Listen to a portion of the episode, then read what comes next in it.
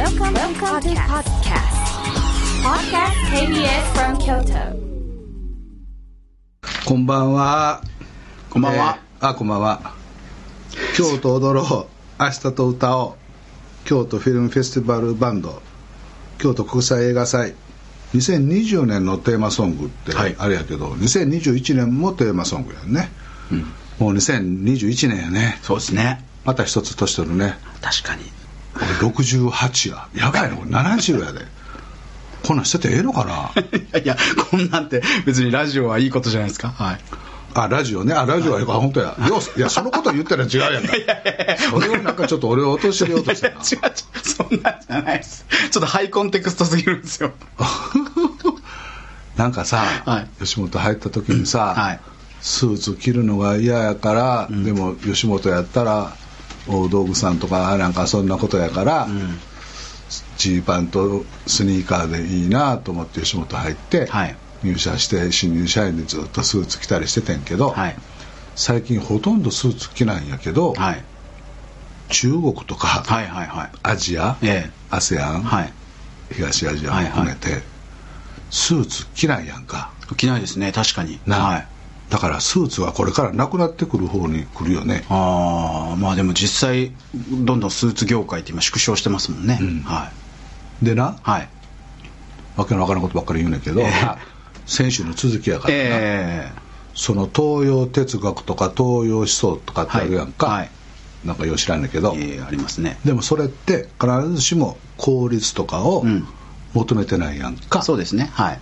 で日本はアジアでありながらアメリカの方も向いてるから、うん。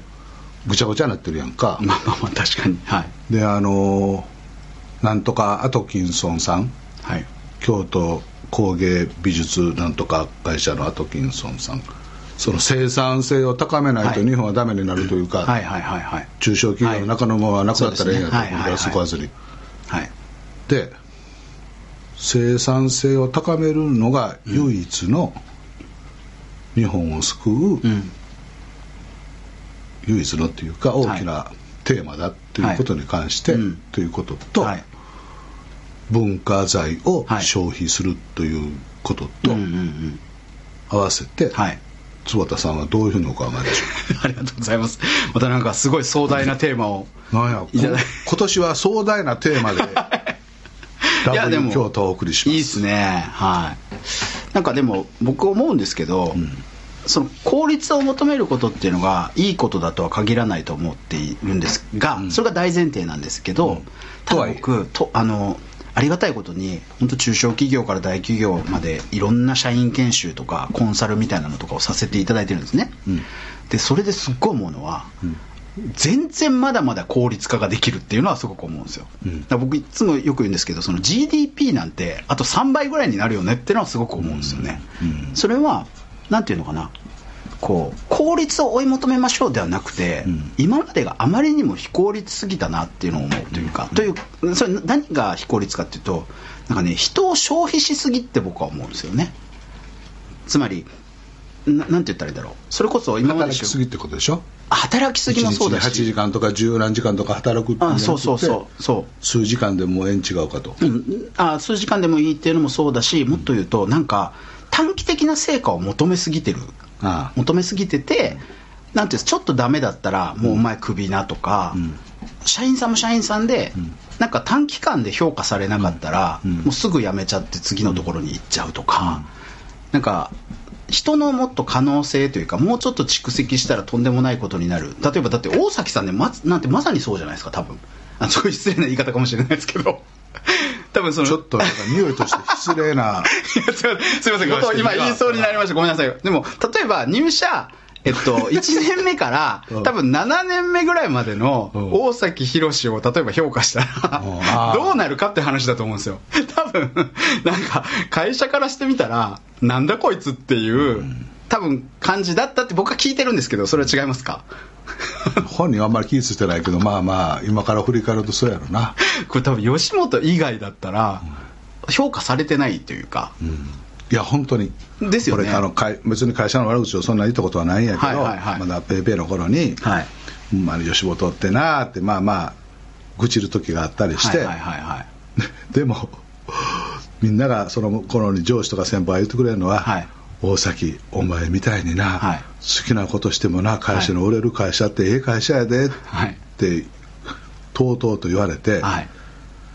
めちゃめちゃ納得したな いやそうじゃないですか。で例えばそれこそダウンタウンさんだってさ多分最初そうだったと思うんですよね、その会社の人たちが何人が評価してたんだって話だと思っていて、でそれでやっぱ腐る人たちっていっぱいいるじゃないですか、でもいやいや君は絶対才能あると思うよっていう。でちょっとこっからでもちょっとずつでも頑張っていこうよって言って。で芸人さんたちなんて特に十何年してからとかあるいはに40過ぎてから花開く人たちなんて山ほどいるでしょ、だからそれをなんかこう広い懐でこう育てていこうとか、まあ、育てるっていうかみんな多分仲間でそういう環境を作っていこうってことをせずに、今この瞬間で売り上げが全然ダメだからお前あのもう次のとこ考えた方がいいんじゃないかって言って人を消費してるっていうのはそういう意味なんですよね、まあもうでも上場企業だったらそうなるのは分かるんですけど、ただもうあと10年スパンで育てていくっていうことをちゃんとすれば、いや売り上げなんてもっとみんな上がるでしょっていうのをすごい感じるんですよね、なのでなんかその効率化っていうのは今短期的には非効率なところに効率化があるんじゃないのかなっていうのを思ってるっていう感じですかね。ね。はい。また話戻すようであれなんやけど、ええ。そう考えると、うん。テレビの番組って、はい視聴率第一主義とかっていうのが変わらない限りは短期的なっていうか、その時その時の勝負みたいになってしまってて、文化財としてのテレビも、はい。そんな風な消費のされ方をして、はい。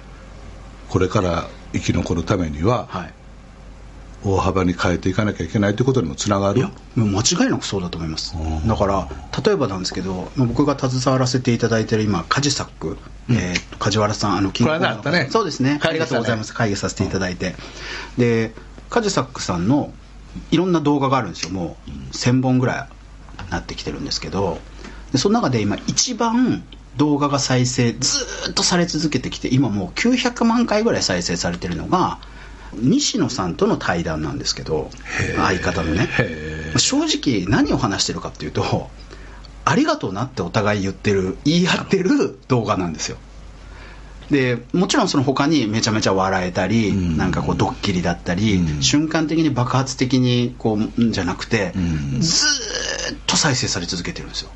うん。でなんかそうこの動画自体はもちろん面白いんですけど面白いんだけどんなんていうんですかね他のその瞬間的にバーンってこう急上昇みたいなのとは違うやつがもう 3, 3年経ったらすごいダントツで1番なんです。で多分これもさあと3年続けば多分1億再生とかに多分なると思うんですよね。そういうあの曲線を描いていて、だからそっちの方がどう考えても実は収益が上がるんですよね、でしかもこれからもずっと上がり続けるだろうと。ちょっと今日はええ話聞いたわ。なるほどな。それってやっぱアーカイブしてるからなんですよね。うんそうやね。まあ坪ちゃんに言うとアーカイブしてるから。アーカイブしてるから。であとねなんかそれで言うと僕その僕はこれは俺ちょっとええ話やなこれ。本当ですか？に俺の中ではなんかすごく腑に落ちたというか、へー。今年のなんか見えたわ。マジであマジでマジで。ありがとうございます。もう今日はこれで帰ろうか。もういいわなるほどな。そう。だからねあの、あとそのアーカイブすることのいいことっていうのがアーカイブという言い方がちょっとあごめんなさい。ななんだろう。保管保存？保存してずっと貯めとくってことですよね、保存？熟成？うん、そんな感じですね。熟成っていう感じ。熟熟成保存？みたいな感じ。熟成。培養？ああ培養かもしれないですな？ねいや本当そうだと思います。ああ。ええ話はこれ本当ですか？このラジオ始まって以来一番の俺は俺は納得したわ。本当ですか？よかったです。もうちょっとごめんなさい。ちょっといやいやイベントしちょあのしゃべってくださいお願いします。なんか例えばインスタグラムっていうところの、まあ、要は短い動画でね、えっと、アレクサンダー・ミルコっていう人がいるんですよ、でアレクサンダーあれやろ？K1 かなんかの選手やあそそれじゃないです。それはあの何でしたっけ？ミルコ・クロコップですありがとうございます。ごめんなさい。いやいやなんかね要はギターがめちゃくちゃ上手い人なんですよ、でその人がずっともう7年ぐらい前からずっと貯めてるやつっていうのが一応そのインスタグラムで発表して、YouTube に乗っかってるんですね、でそれを見ると僕あのもちろんその音楽自体がすごくいいんですけど、やっぱ7年前に比べてアレクサンダー・ミルコさんの技術がめちゃめちゃアップしてるのが分かるんですよ、なるほど。でそれが楽しめるんですよ。なるほど。同じ曲なんだけど7年前と今だとああ全然違う。こその時にもうまいと思ってたけど違うなみたいな。はあそこをなんていうんですかねこう経過観察しながら楽しめるっていう、うん。なんか楽しみ方になってきてるなってこれがまさにその熟熟成とか培養とかそういうことなんだなっていう。で当然ですけどその千もう何千本ってなってるじゃないですか、うん。それが毎日チャリンチャリンなわけですよ言うたら。ビジネス的な観点で言うとね。だからなんか僕元手のかかんない不動産みたいだなって僕は個人的にちょっと思ってて。ちゃんまた出ました坪ちゃん。らしいやつ発言いやだってコンテンツって元でほぼかかんないじゃないですか、だってカメラの前ゆそれこそ iPhone の前でギター弾いてでそれ乗っけてってそこに何がかかるのっていう、だけどずっとそれを保管しててそれを熟成させてたこそ彼がヒットしたのってそれこそえっとね800本目ぐらいなんですよ。うん。800本目ぐらいで世の中に見つかったんですようん。でそこの他の800本とあとそれ以降の200本300本が全部うわチャリンチャリンって積み上がっていくんですよね。へえあこれってだからもしかしたらその800本まではその人って価値がなかったのかもしれないですよ、うん。まあ見つけられなかった。見つけられなかったこともあるし彼が熟成しあの最初に多分食べたのは熟成されてないそう熟成されてないからあんまり美味しくなかったけど800本になったらめちゃくちゃ熟成されてすっごい美味しいと熟成されて培養されたんや。そうそうそう。いや本当そうだと思います。なはい。でそしたらその熟成されてないしょっぱいやつですら味が出てくるんですよね。なるほどな。はい、で全部が収益を生むっていう。これってすごいことでテレビってそれないないじゃないですか、うん。なんかもうその瞬間に価値があるものだけしか消費されないみたいな、うん。なんかそれもったいないですよね、なんか昔テレビができた頃にあのあれなんていうの？うんと神聖なる一回性とか、はい。一回性の美学というか、はいはいはいはいはいはい。この瞬間消えてはいはいなくなるもの花火みたいなね。テレビはただそこにあるみたいな、はいはいそれはまあ確かにそうやったけど、はい。その新鮮さみたいなのは、はい。時代を切り取ってそこにハプニングがあって、うん。みたいなことで、はい。時代を切り取って時代の空気とともにあったメディアなんやけど、外部環境が、うん。今つばちゃんが言ったように、はい。こんなに大きく変わってくる時に、戸惑うテレビっうんうんうんてなってきてるっていうことやんね、いや本当そうだと思います。だから今花火って言いましたけど花火ってあの一瞬の儚さというか、うん。これも美学なんですけど例えば花火職人がうん。初めてスタートした時って多分いろんなミスしたりとか、うまくいかなくてで作った花火も大したことなくてそこを例えばじゃあずっと追い続けてたとしますよね、うん。で乗っけてたとしたらみたいな。そう例えば初年度なんて多分 YouTube の登録者数なんて多分3人とかだと思うんですよね。確かに。だけどそこが10年15年経って熟成されてってすごい花火でボーンってなあの本当に打ち上げました。それが例えばじゃあラスベガスでね上げましたってそれがじゃあ今度動画になってうち上げた瞬間にうわーこれすごいってなって。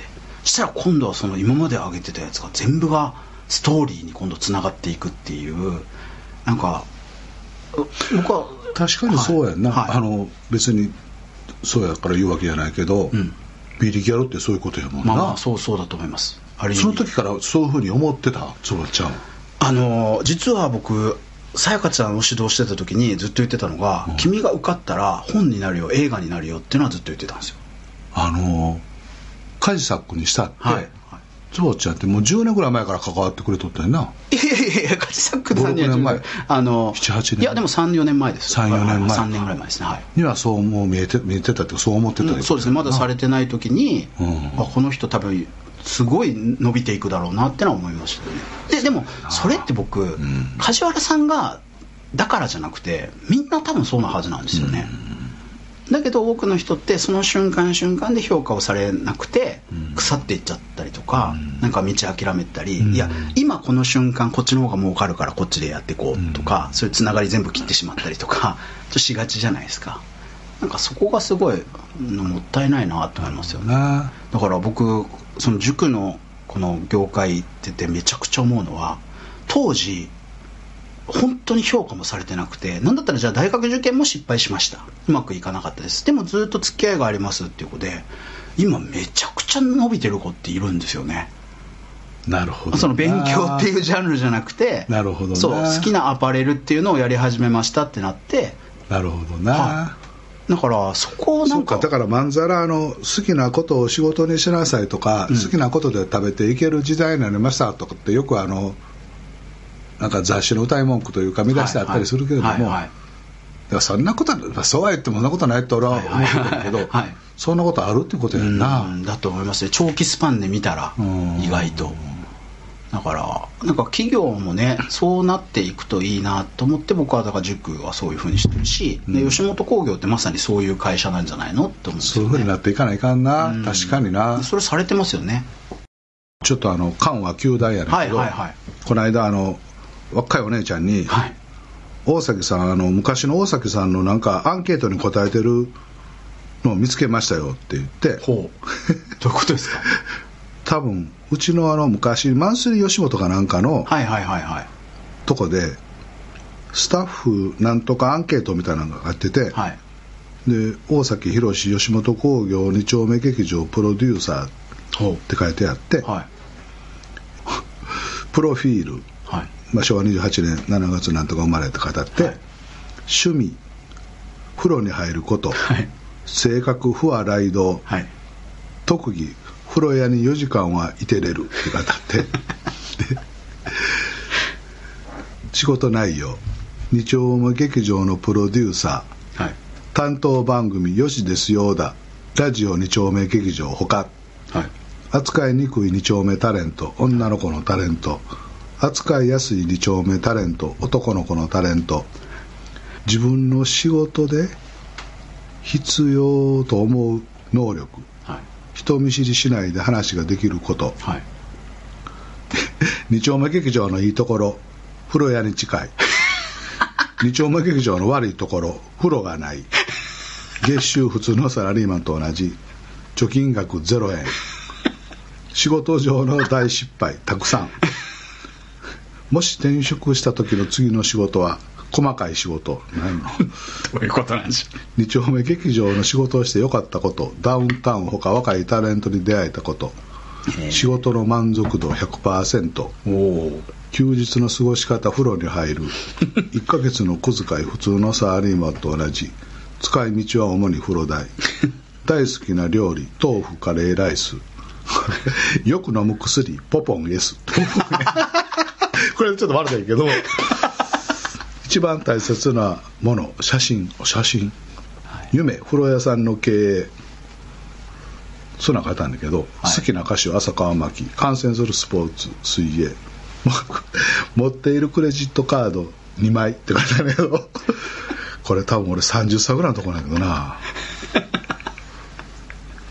こんなん書いてあるわダウンタウン松本のいいところ顔がソース顔でひげをつけても何をしても似合うと思う。なのでダウンタウン松本の悪いところ 愛想が悪い。ダウンタウン浜田のいいところ可愛い。お気さくで本当はいい人だいい人だと思う。ダウンタウン浜田の悪いところ言葉遣いが少し悪い。なんかみんな幼い頃のあれやねこれがなんか俺が28とか9とかそのぐらいの頃のあれやね。さだ30歳っておっしゃってたんで、うん。はえ松本さん浜田さんはおいくつぐらいですか？だから俺が30松本が松本浜田が20いくつやろ？223歳か。あだから俺が323歳の頃やな。へえ223歳の時ですか？そうやね。ダウンの2人が。へえ面白い。こんななんかどっかのお姉ちゃんが見つけてくれて「大崎さんこんなんあるよ」とか言って「今と一緒やん」みたいな「あほんまや。へえ本当ですね。風呂。風呂があれば満足。であと貯金額も変わらないみたいな、」であそうそうごめんごめん。なんか話すらするんだけどそれこそ2丁目とかあの頃はダウンタウン松本浜田であと今田とか東野とかハイヒールとかキム・ニーとか板尾とかはい。法政山崎法政とかはいリットン調査団とかとかいっぱい出てるけど、はい。やっぱあの辺の頃と出会ったことが嬉しいし、うん。あの頃のその頃からのアーカイブというか、はい。成長の度合いのそれぞれのはい。成長日記みたいなものをうんうんうん。映像とかも含めはい。て持ってたら、はい。すごく楽しいやろね。いや本当そうです。何にも持ってないわ。俺ね全部ねあの頃のね毎日イベントをしてて、はいはい。毎日毎日全部カセットテープで撮ってやったのよ。え全部それこそ今田今田の初めてのネタから東のりの初めてのネタから全部全部はい。二丁目劇場の2年か3年やってた中のはい。全てのイベントのテープを。すごいじゃないですか。せやねん。それどこあるんですか？どっかやってもって 何年か前にふっと思い出して探してるけど、はい。ないねええ いやでもあるんですよね。捨ててはいないはずじゃないですか。いやでももうないね。もう探したけど。あそうなんあるああいうのがあったらすごいよな。いやさっきね今あのアーカイブっていうのが何なのかっていうのを今こあ。ーう書いてくださったんですけど。アーカイブって何？重要記録を保存活用し未来に伝達することを言うと。アーカイブってそういう意味あんねや。俺昔のものを残してあるだけやと思ってたまあでもそうそういうことですよね。でもけどそれを目的としては未来に伝達するっていう、そう考えると、はい。神社とかうん。いやおっしゃるね寺とか。完全にそうですね。湯葉とか、はい。伝達されてないです僕には。うん、湯葉はつぼちゃんでも関係ないからな。僕には伝達されてない。これさつぼちゃんさはい。あのーまあ年の初めやから、はいいろいろ聞いたんやけど、はい。YouTube とか YouTuber とかって、はい。これからどうなんの？いやー難しいせいでこれ聞きたかったんや。まあ、でも YouTuber っていうよりもまずこの前もそれこそ会議に出ましたけど、まあ、YouTube って廃れますよね。絶対。そうやんな。それ絶対廃れますよ。だって新しいやつが間違いなく出てきますから、うん。なのでこれがじゃあ5年か10年かって言われたら分かんないですけど、まあ間違いなく廃れるっていうことを見据えとかないとダメかなってのは思いますけどね。そしたら、はい。そのもちろん大物鎌田社長もそれはそう思ったりもしてるよね、はい。まあもでちろん。どう考えてはるんやろ？まあだから彼はまた違うやつをちゃんと買収したりとかして今新しいやつ作ったりとかってされてますよね。新しいプラットフォームというか、はいあのなんかそれこそ今インスタグラムって誰もが無料で見れますけど本当は例えばプライベートのもっとこうタレントさんがああなるほど。やつっての写真とか載せたりとかするのを有料でファンクラブみたいな感じで見れるようにするもの。そりゃそうやわね。そんなんあったら見たいよね。そうそう。あそれ何や今。そうそうそうそう。でそれを最近ちょっと前に買収されてへえそれを今じご自身が営業されてやったりとかしてますよね。だからある意味その吉本のとの業務提携っていうか資本業務提携っていうのは、もちろんそそういう意図も絶対あるはずですよね。いやそのそ直接は聞いてないですよ。直接は聞いてないですけど絶対そういうつもりも当然。俺や岡本ちゃんそんなん何も考えんと つばちゃんがやってくれたやってくれてよかったな。なんかよかったよなみたいなぐらいの理解やったけど。いやまあでも今もう、ね、な仲間なんであの親戚なんで、全然そこが成長していけばね吉本も当然成長していくわけなんで。なるほど。はい、で彼がやっぱすごいすごいのは、うん。なんかこうプラットフォームをそもそも自分から作ろうとはせず、うん。できたやつを買ってる。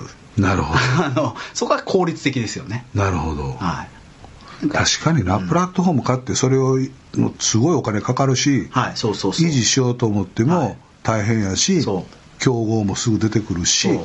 新しくゼロから作ったら意外とあれこんなんなのってなることってのもあるじゃないですか。そういうのも山ほどあるやろからね。そうそうそうそう。類々とあるやろからねそう。いう屍も。だってあの YouTube だってそもそもペイパルっていうあのクレジットカードの決済のこう会社をやってた同僚が3人ぐらいで始めて3年ぐらいやって1500億ぐらいで Google に売ってますからね。つぼちゃんもこの間もなんか言ったけど、はい。そんなん考えてやもう頼むわ。そんなんか俺どっかもあの離島かなんか買ってもうそこになんか保育園かなんか作るわ。もう頼むわつぼちゃん。なんで僕そのなんで1500億のもう1億5000万で1億5000万15億あったら離島買って建物建ててなんか子供の学校できるやん。そうですね。でだからまああれもだから要はグーグルが YouTube 作ったわけじゃないですよね。なるほど。だからグーグルは要は検索をしてますっていうので広告集めて、うん。でこの広告費っていうのでお金貯めてそのできた YouTube はこれから次来るなってやつを早めに買ったっていう。なるほど。でそれが今もうこのまた十何年で15兆円とかへー。20兆円ぐらいの価値になっているわけですよね。でここがまあすっごいうまいというか素晴らしいのはじゃあその YouTube のを作った創業者たちは何をしたかっていうと要は1500億円で売ったわけじゃないんですよ。何をしたかっていうと、その1500億円分の Google の株式と交換してるんですよ。なるほどな、はでそうすると当然じゃあ Google の価値が上がったと同時に自分のその資産っていうのもどんどん増えていくじゃないですか。それで半分ぐらい売ったってな。そうそうそうそうそうそんなしたいわもう68やからそんなもうもうあと何年やからなあ間に合おうかな俺。まあもうつぼちゃんがそんなした時。いやいやもうあの 全然 あの 3, 3年でそうなるわけですから、ね、あの俺その株も買ったこともないし何もないんやけど、はい。全くそういう知識ないんやけど、はい。坪田信孝さんは、はい。坪田塾の創設者であり、はい。個人投資家、はい。エンジェルと呼ばれてる、はい。か。はい。でそのどういうジャンルに興味があって投資をしたりをしてるんですか？僕はもう正直ジャンルとかあとなんかどういうビジネスじゃなくてもう人ですね、うん。まさにそのでも才能主義だと僕は思ってます。なるほどな、はそれはほら俺も会ったこともない人に言うのもあれやけど坪ちゃんのその友達とお仲間の、はよく名前を聞く様田杏里さんとか里さんはい。なんとかさんとか、はいはい。なんとかさんとか、はい。みんなそんな感じ、もうみんなそうです。ほう。そうどこを見るわけ？へえそうですよね。なんかそででもそれ僕むしろ大崎さんに聞きたいですけどね、あの芸人さんだったりとか。えちょっと僕この前 m 1を一緒にそうそう。見させて坪ちゃんのいただいて部屋でな。そうあの、うん。あうちうちに来てくださって、あの遊びに。で 俺あのぶっちゃけ、はい。m 1ってはい。ちゃんと見たことないのよ。すごい発言が来ましたね。はい。ではい。もう何回目 ?10 回目 ?15 回目ぐらい？木本あ木本もはっきり答えられる。ほらビデはすぐ検索する。ではい。あ16回。もう16回もしてるの、へすごい16年ってことやもんね。すごいシステムをはい。島田紳介が作って、えはい。でそれを引き継いで、まあ、うちのあれでた巨人さんとか松本君とか、そのを進化させつつ維持して、はいそうですね。すごいことになったなと思ってて、はい。でも俺は、はい。なんていうのかなそれはもう年寄りやっていうだけのことなんやけど、はいやっぱり新助竜介の漫才とか、うん。月月亭課長さんの漫談ギター漫談とか、はい。安清がとかカウスボタンがとか阪神・巨人がとか、はい。トミーズがとか、えい。ろんな漫才見てきて、それこそ毎日毎日見てきて、えはい。で新流やダウンタウンのちょっと時代を変えたなっていう漫才も見てはいもうそれ以上はないって頭の中でずっと思ってるんで、え若い漫才師の子を、えはい。まあ見えへんのよ。名前と顔も一致せへんけど あごめん。なんかそんな状況なんや、はいはいはでなんか自分の心の中に、いうん。もう見たらあかんと思ってるというか、うんそれよくおっしゃってますよね。うんうん。まあ見たらまあ、はい。見てないんやけど、はい。でも坪ちゃんとこに遊びに行って、はいはい。坪ちゃんが録画してくれてるはい。番組はい。をちょっとだけ見たんやな、そうです。そう。でいや僕はだからその m 1が今回その優勝したママジカルラブリーさんっていうところが、まあ、要は漫才なのか漫才じゃないのかみたいなのがあったからいやこれはなんとなく僕はこのなんていうんですかねトップの その方はどう思われるんだろう、まあ、そこがどうだったかっていうのは僕はあえて言わないですけどって思ってあのちょっと一緒に見ていただきたいなと思ったんですよね。でお菓子食べながらな。そうそうそうそう。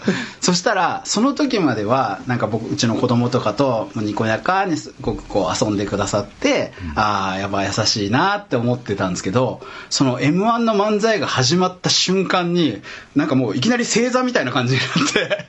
であの噂の m 1をここで見るかと思ってさ 正座が始まりでテレビの近くにもう異常になんか1メートルぐらいの距離のところまで行かれてせやね声がちょっとな。あの子供とかあのわーわー声よりもちょっとここは聞かなあかんと思って。そうそう。耳も遠なってるし。でねその瞬間のもう雰囲気の変わり方がもう職人というかあすごってなって。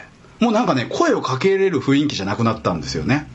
でバーって見てでそこから一言一言いろんなこうコメントをおっしゃるんですけど全部のその人たちの背景が分かってるようなあちょ分かってないと言えないコメントを初めて見ておっしゃるんですよ、いや僕プロだなぁいやてか当たり前なんですけどね。あのそれこそ42年か3年前には吉本に入って40年間ちょっと漫才師のマネージャーをしてるわけやんか、はいずっと、はい。会長になっても漫才師のマネージャーを、で山ほどの漫才師とはい。山ほどのネタを見て、はい。でもちろんマネージャーやから、はい。優劣を決めたらいかんというかな、はいはいはい立場上、はいはい。でね。ずっとこう40年間思ってて、はいはい。のこの間の年末のはいはい。あれを見たんで、はいでまあ坪ちゃんとまあほぼ二人きりというか感じだったから、はいはいはい。なんかポロポロそうでけど、はい。いやだからこれ多分松本はこういうふうに評価してるだろうなみたいな。せやね。そこがわ俺の話、はい。そうやね。興味はなで、はい。そう。それを言ってから、はい。その1回目から見て、はい。この漫才を見て、はい。紳助は、はい。松本は、はい。巨人さんは、はい上沼恵美子さんは、はいどんなコメントをするかっていうのをすっごく興味ある。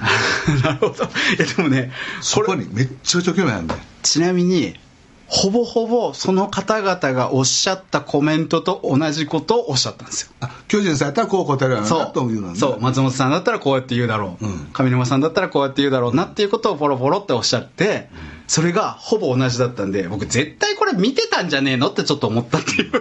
あ のそれぐらいなんかあこれすごいなっていう。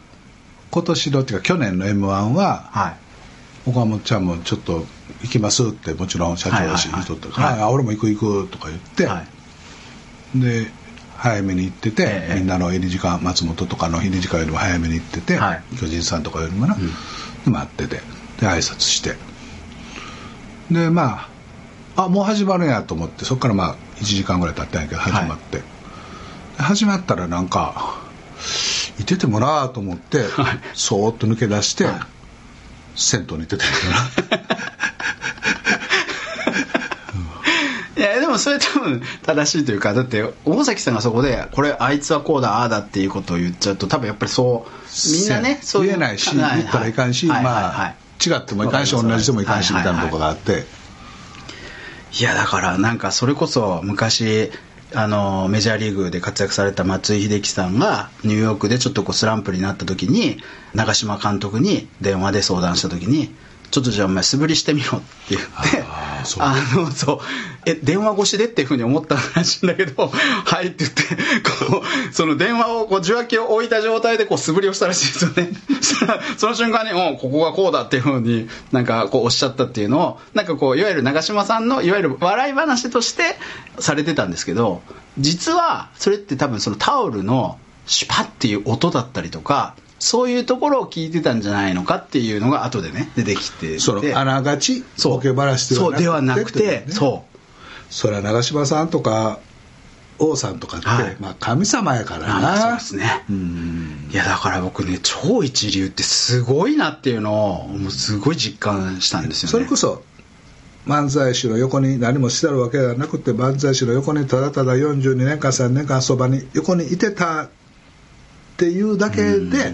いやいやだからもう。その俺はたまたはま吉本に入って、はい。別にもう漫才お笑いが大好きで吉本入ったわけじゃないけど、はい。はい。吉本に入ってはい。43年間いてたから、はい。はい。その才能として出てきたということだけで別に笑いの作る才能があるわけでもないんやけどでもアホでも40何年間やってたらそういうことやな いやでもそこで「うん」とはちょっと今のはまた言いづらい。まあそういうことやそういうことやな。でも結局やっぱそういう蓄積がそうなってらっしゃるわけで。でここでねえじゃあ結局いろんな芸人さんがどうやったら売れますか？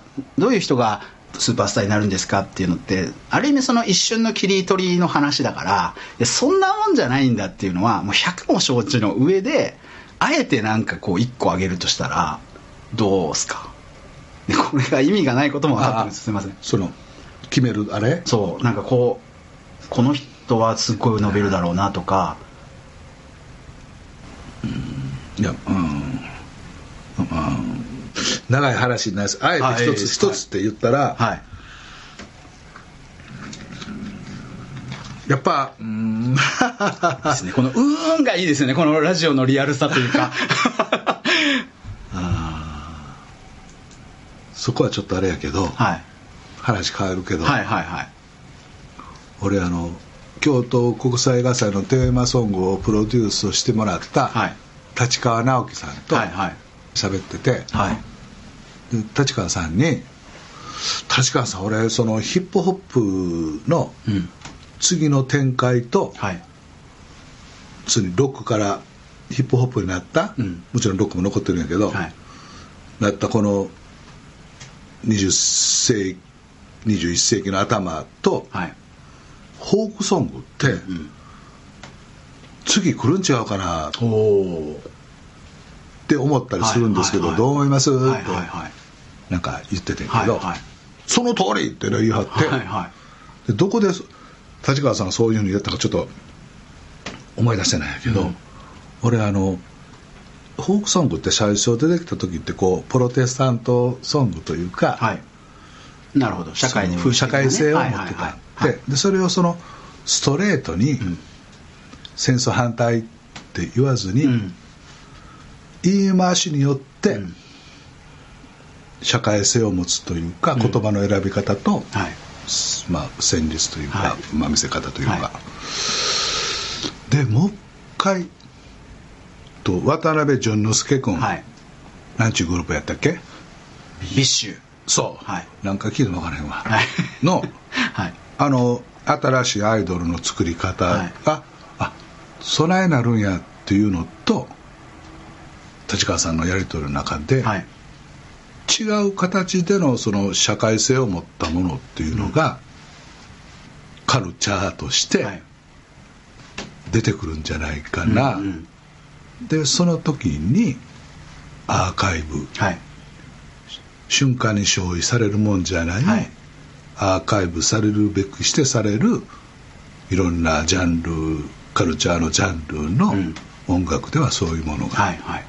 でごめん漫才ではそういうものが、なるほど。って去年の年末からちょっと思ったりしてるんだけど、消費されるものじゃなくてうん、いわばそのアーカイブに適したものでそれっていうのはやっぱある瞬間に時代の流れみたいなのとかっていうのがあってそことマッチするってことってことですか？これ合ってます？でそれがそのなんか繰り返しのなんか堂々巡りみたいな話だけど、はいはい。社会主義と資本主義のうん。いいとこ取りというか、うん。どちらも経験してそれをアウフ平弁したようはいはいなはい。デジタル化されたうんコインチェックのようなはいはいはい。そんな新しいはい平等というかはい。の中でカルチャーも残ってくるん違うかな。ん。なるほど。でその時に日本はどんな音楽がはい。またアメリカから影響を受けるのか、うん。もちろん受けるでしょう。でも中国からか、うん。アジアからか、はい。っていうのはなんかすごくまあ今年がそんなとこがちらほら見えてくるスタートかなとか、ね。元年やなとかいう気がしてて、やっと令和の何年？これ4年？5年？3年？令和4年。三年。はい。ビレに何でも教えてもらうな。令和なんで知っ3てるんですか？年になってまあ多分令和1年2年からそんはない。兆しはあったんやけど、はいはいはい。なんか僕みたいなおじいちゃんにも見えてくる3年目になって見えてきてるんやな若い子はもっとそれ感覚で考えてるんやろな若い子もっといろんなネタ作ったりいろんな音楽作ったりいろんなファッションしたりなんかしてほしいなって、うん。みんななくなると思えへんしな。なるほど。なるほどな。そこがなんかすごく楽しい、うん。なるほど、いやー面白いな。それこそ音楽でいうと今韓国のね BTS 防弾少年団とか、まあ、日本で J.I. パークさんがプロデュースしてる NiziU さんとか、ん。あとまあ JO1 吉本のね、あの JO1 とかってのもそうなんですけど、なんかこうちょ韓国の音楽ってすごくななんていうんですかね世界的にグローバルに広がってきてるじゃないですか、で彼らのミュージックビデオを見てると、あれ1970年代のアメリカっていうのをすっごい意識されてる作りなんですよ。いや本当ミュージックビデオを見ると70年代風っていうのがもう明確なんですよね。へえ。で見てみよう。はい、それをなんかこう現代風にアレンジしてるっていう作り方。そうなんや。はい、もうみへえそうなんや見てみよう20もそうだし。それ YouTube で見れるの？YouTube で見れます。はい。でそこに結局もう一回回帰してるというか、あのさっきのそのフォークソングが流行るんじゃないんですかねみたいな、はやまあ、流行るって言い方ごめんなさいね。もう一回またこう人気になっていくんじゃないですかねみたいなのって。もう結局やっぱ時代ってどんどんどんどんこう、また元に戻りながら螺旋階段のように上がっていってるんだろうなっていうのをすごく感じてたんで、今なるほどなっていうのはすごく思いましたね、なるほどなでもそういう意味で言うとなんか漫才とかもこれ吉本じゃないですけどあのぺこぱさんってご存知ですか、名前だけ。はい。去年の。え漫漫才の人？今漫才師なんですけど。男の人。男の二2人人はい。ぺこぱ。ぺこぱさん。去年の決勝で行かれた人って僕はなんかすごいあー斬新だなと思ったのがツッコミがポジティブなんですよ。えどういうこと？どういうこいやなんかなんて言ったらいいんでしょうね。例えばと、うん「お前うるさいよ!」っていうので終わるんじゃなくて「お前うるさいよ。でもその元気なところがいい」みたいな。なんかわかります？なんかこう応援するみたいな感じのまあリあの心理学的に言うとリフレーミングって言うんですけどうんそのリフレーミングをリフレーミング。リフレーミングあの要は枠組みを変そう構築構築し直すっていう。それがすごい斬新だって言って話題になって、まあ、今もすごくこう人気だったりとかするんです吉本の人吉本じゃないんですよ残念ながら。でもなんて言うんでしょうね。時代がこうで多分令和ってどっちかっていうとどっつき漫才とかではなくてそういう優しさみたいなところっていうのが漫才にももしかしたら求められてくる時代なのかもしれないなっていうのはすごく思ってたので、うん。今のお話が。なるほど。時代のこう空気流れと結局ぴったり合うかどうかっていうのはすごい重要なんだなって思いますよね。あれってあの時代の先頭を切ったから残れるとは限れへんねんああなるほどね。漫才ブームの時に先頭を切ったのは、はい。セントルイスなんよね。星先頭ルイス。はいはいはい。でも結局漫才やめて不条理劇のごとを待ちながらみたいなこうやっていい意味での発展分解しはったやつはいはいなんやけど、はい。でその後に次におった2ビートとかはいはいはい。シスケリウスとかまあ、分かりやすいザ・ボーンチとか出てきたんやけどへえ。ペペコパペポパペコパっていう。はい。へあれどこでしたっけ？サンミュージッさク。おおいいなああサンミュージックあの息子さんね、うん、人のええ人やもんね、でもそこでなんかええなってなるのがいいですね。うん、あいやそれはもう他純粋にいいと思うわ、はいはいああそうなんやえっと話があっちゃこっちゃ飛んでますけれどはい。例えばその YouTube っていうのはそうなるでしょはい。う何回も聞いてて俺も分からへんねんけどテレビ番組っていうのはどうなる？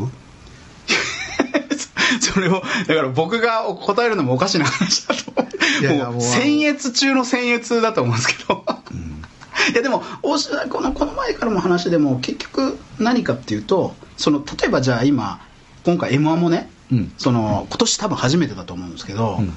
え今までは m 1を誰かが録画してたやつがを勝手に YouTube に上げてそれが見られてたんですよ。そう今年違うねん今年違うんですよ。終わった瞬間にそう終わった瞬間にはもう吉本興業の吉本興業。マルチチャンネルネットワークで上げてそう岡本ちゃんがそれ言ってあた本当ですか、うん。あのもうそうだし多分そのテレビ朝日さんと多分吉本でどうなのかしてるのか分かんないですけど、公式のやつがバンって上がってるんですよね。そうそう公式。ですよね。あそう。テレビ朝日さんと吉本が話をして吉本の公式のマルチチャンネルネットワークから上げてるかなんかよね。あそうなんですね。そうそう。なんかそんなやってた岡本ちゃんが。あ多分そうだと思うんですけどあのなんかね僕そこでおふあっと思ったのは、あの出囃子が変わったんですよ。その m 1のそのバッて入ってくる時にこう今までずっと使われてた出囃子がちょっとね似たようなんだけどあのキュンキュンキュンキュンみたいなそうそうそうそうそう、あれがかちょっと変わっててー。きっとこれは多分その著作権上の問題があってあのアーカイブするには多分いろいろあるから多分オリジナルに変えたんだろうなって僕はなんとなく僕はそれは思ってうん。あの本当かどうか知らないですよ。でたんですけどあだからあそこをちゃんと目指した上でこうやって構築されてるんだなっていうのをすごく僕は感じたんですが、でそういう意味で言うと結局じゃあテレビで消費されているあの瞬間的な楽しいあ、まあ、M−1 じゃないですよ。M−1 じゃなくていろんなこの例えばワイドショーとかもそうですけどアーカイブするっていうところが前提で構築しない限りは、その今の放送をそのままアーカイブしたところで絶対意味がないんですよ。なるほどなるほどなるほど。わかります？目的が違うから、うんうん目的が違うからなそうそうそう。だからテレビ局さんとかがそれぞれなんていうんですかね今サブスクのね月額課金のなんかこうプラットフォームいろいろ作ってらっしゃって、テレビ番組をどんどん載せてらっしゃるんですよね、これまず伸びないんですよ。せやねんな。はい。俺もそう思うわ。全然違う。言われたらそう思うわ。いや本当に、うん。だからなんか全くなんていうんですかね求められてないことっていうのも実は違うものに入れちゃってるというか。なんだろうイタリアンが求められてるのにそれこそ湯葉を出すみたいな話だと思うんですよね。で多分湯葉滑ったな今ちょっと。え？ええ感じの例えやけどちょっと滑ったな。や すいません。っぱ俺から言わなあかんねんなうんごめん。いやなのでイタリアン求められてないと指輪を出してしまいません。もうちょっとごめんごめはい。んごめんうん。京都の料亭で食べたいじゃないですか。あごめんごめん湯葉はね、うん。はい、うん。ごめんごめん。つばちゃんごめんごめん。今の反省なのでなんかそこを総合的に作らないとダメなんじゃないのかなって気がしますよね。そうや。はい、そう。だから多分ラジオも多分そうだし多分10年後20年後にも意味があるっていうかあこういうなんかこう成長してるんだなとか確かにこう変化してきてるなみたいなのっていうのが実感できるものじゃないと多分アーカイブする意味がないっていう。そういうことやな、はでそれを人から入るのか、うん。番組という全体の商品から入るのかそうそうそうそう。まあいろんな角度からこう見せていくっていうことを考えないとダメやっていうそうなんでことやな。すそうなんです。でそう考えるとすっごい面白いなと思うのはなんかやっぱり今キャラクタービジネスっていうのがこれから多分どんどんもっとこう進化していくと思うんですよね。でそれは何でかっていうと、人ってどんどん老けていくじゃないですか、だけどキャラクターってずっとそのままっていうか、でしかもじゃあそこでうちの子供たちがよく見てるトントントントン。あの最近だとそこでトントントントンアンパンマンとかって言うらしいんですよ。でなんかそういうのってもうね一生見てるんですよ。せ 子供たちって、うん。でそれってアーカイブ性がめちゃめちゃ高いですよね。ということなんやな、はい。だから分かったよく分かった。そうそうそう、うん。だけど多分それってテレビでそれをやっても視聴率絶対取れないじゃないですか,、ねんそこのちょうど中間というかテレビでもちゃんとこう跳ねるし、うん。アーカイブ性も高いっていうものを多分プロデュースしていく人が必要だろうなってのは思いますね。僕ね、はいその話を受けてというかまたちょっと違うことに言ってしまうかもわからんし、はい。卑近な自分のことの例やねんけどへうちの長男がはい。結婚した時に、はい。まあまあお金もないし、うんうん。ちゃんとしたホテルで披露宴をせずに、はい。あれな屋形船みたいなところを安く借りれるからいいですね。息子の奥さんの実家が安く借り,、れるっていうんで、はい。屋形船で親戚とか友達とかで何十人ぐらいやろ20人かな、はい。25人ぐらいかな、えで披露宴をやったんやけど、はで船の上なんで、うん。よくほら披露宴であの子供の時からの写真とかを新郎新婦の順番にこう出していくやんか、はいはいはいはい。でそれができへんから、はいはい。新郎新婦のお母さんがえ紙芝居でやったのよ、へえう素ちの家は何グラムで生まれて、はい。ずっとあの絵を描いて、はいはいはい。言葉を染めて、えでまあ、我が子やったからそうやのか分からへんねんけど、ええ。もちろん特にそうなんやけど、はい。めっちゃめちゃこうジーンとくるんよな。グッときますよねそれはね、でもちろん映像とか写真で見るのもあこんな時あったなあったなあったなおお父さんおじいちゃん若いなとかなんかあるんやけど、やっぱりそのアーカイブの残し方みたいなんて、うんうんちょっとずれて坪ちゃんが言ったことのずれてんかも分からへんけど、すごくあるよな、はい。いや本当そうだと思います。うん。アーカイブするのに親和性が高い表現の仕方って、うん。あるんよな。思います。うちのその亡くなった奥さんはもともと幼稚園の先生とかしとったから、なんかそんな紙芝居して子供に聞かせるのが得意やったから、やったかもわからないけど、あれはやっぱりずっと残ってるのよな、うん。うん。いやでもおっしゃる通りだからなんかこう結局じゃあアーカイブした時に人気があるやつってアニメだったりするんですよね、であれってやっぱ結局普遍的だからっていうことっていうのがすごく強いんだろうなっていうのはすごく思うし、でなんかどうしても別にこう批判とかじゃ全くなくてもう事実がそうだと思うんですけど、うん。やっぱりこう年齢層が高い人っていうのが人口が多いから、うん。視聴率取ろうと思ったらやっぱりそこの層に合わせたものっていうのを作るのがある意味当然じゃないですか。だけどじゃあ当然そうなると子供たち今のちっちゃい子供たちってそういうのは見ないので、どんどんこう視聴習慣っていうのがなくなっていくっていうことだと思うんですよね、だから昔って僕なんかテレビ番組ってこんなん絶対視聴率取れないだろうな。でも子供が喜ぶからなんかアニメの3本立てみたいな感じのを なんかこう子供のためにサービスでやってますみたいなことっていうのが結構あった気がするんですよね。それがなんかどんどんなくなっていくのってこれ10年20年経った時にますます凋落してしまうんじゃないのかなっていうのはすごく感じますよねはだからもう一年中夏休みやと。い、うん、はいはいはい。と思ってはい。番組作ったいらやそうそうそうそう。いいのかも分からへんな。そう。なんだな、うん。夏休みやと思ってはい。子供や若者のためにはい。テレビはあったらいいんよな、そうそうそうそう。だってそうなんやし動画もそうやしファッションもそうなんだから。そう。でそれ自体は多分視聴率取れないかもしれないしっていうか多分取れないと思うんですよね、うん。でも視聴習慣はつくし、うん。アーカイブしてずっと見られるし、うん。っていうなんかそこを総合的にビジネスっていうのを作っていった方がいいのかな。なるほどね。でそれが文化を作るってことなのかなと思うんですよね。だってアニメ文化が今これだけもうだって日本って言ったらアニメじゃないですかそれこそクールジャパンとかって言って何やってるかって言うとアニメをどんどん出してってるわけでそれってなんで根付いたかっていうとまさにテレビがずっと昔役割として作ってたことですよね。だけどなんかどんどんどんどんその数というかなんかこう場所が悪くなってってるというか、それね。